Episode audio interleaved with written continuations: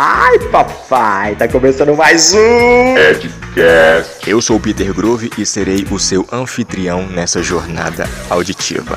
Cada um de vocês pediram um Edcast 2 e a gente tá aqui cumprindo, né, trazendo mais um episódio das aventuras do nosso amigo carioca, do nosso herói borracha, se metendo em mais uma encrenca, mais uma enrascada, mais uma aventura nas terras do Cristo Redentor.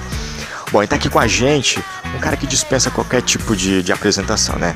A única recomendação que eu dou para cada um de vocês é tirem suas esposas da sala porque tá aqui com a gente o nosso amigo Marcos Calvo.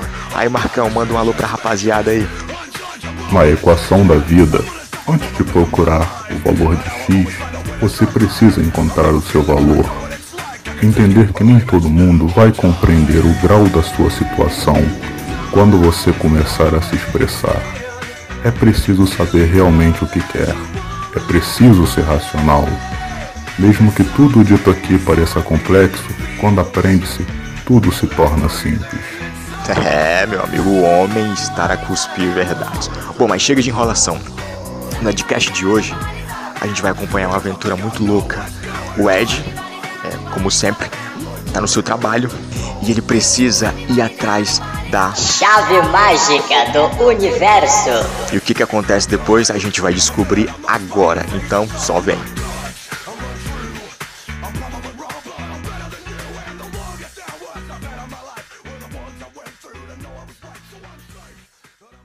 Daniel Orivaldo da Silva. Maluco, que azar da porra. Eu fiz uma cópia, é, fiz três cópias de uma chave aqui, né? Da loja que eu trampo. Aí dessas três cópias que eu fiz, só uma tá abrindo o, o lugar lá onde, da onde é a chave. Aí eu voltei lá no chaveiro e pedi pra ele mexer nessas duas que não estão abrindo, né?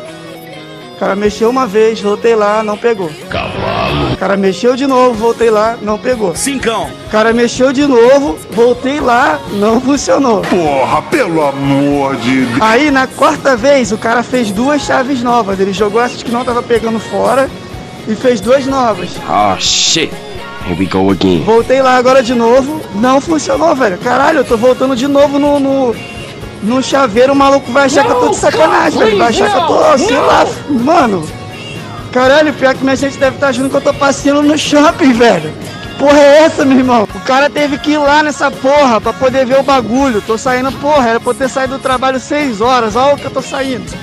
Puder aqui na mão vai ser a maior onda, viu? Então eu tô lhe dizendo, respeito o meu direito. 6 e 40 nessa porra, tomar no cu por causa da porra de uma chave, velho, uma chave. Desgraça.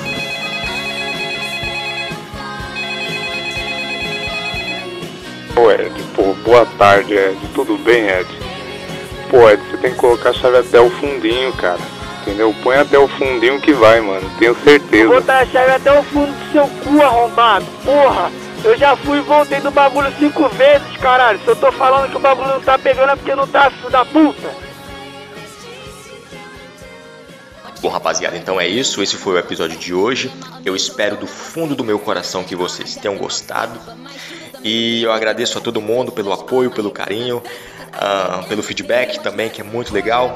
Um forte abraço, um beijo e é isso aí. Pussy still wet like a big bitch. I should run a whole blog at this rate.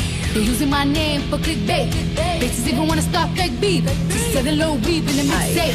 Boy, you know you need to come give me that dick. He wanna hit from the back cause I'm thick. I like to fuck on him when I get lit. Yeah, tell me this pussy is shit. Ay, oh, he's so thirsty. Ride that dick like a horse. See, he said, Are you tired? I look back like, yeah, let's have a sex talk, huh? Wanna see your body take your clothes off, huh? I'ma buzz quick, keep your lips off, huh? Rock that shit.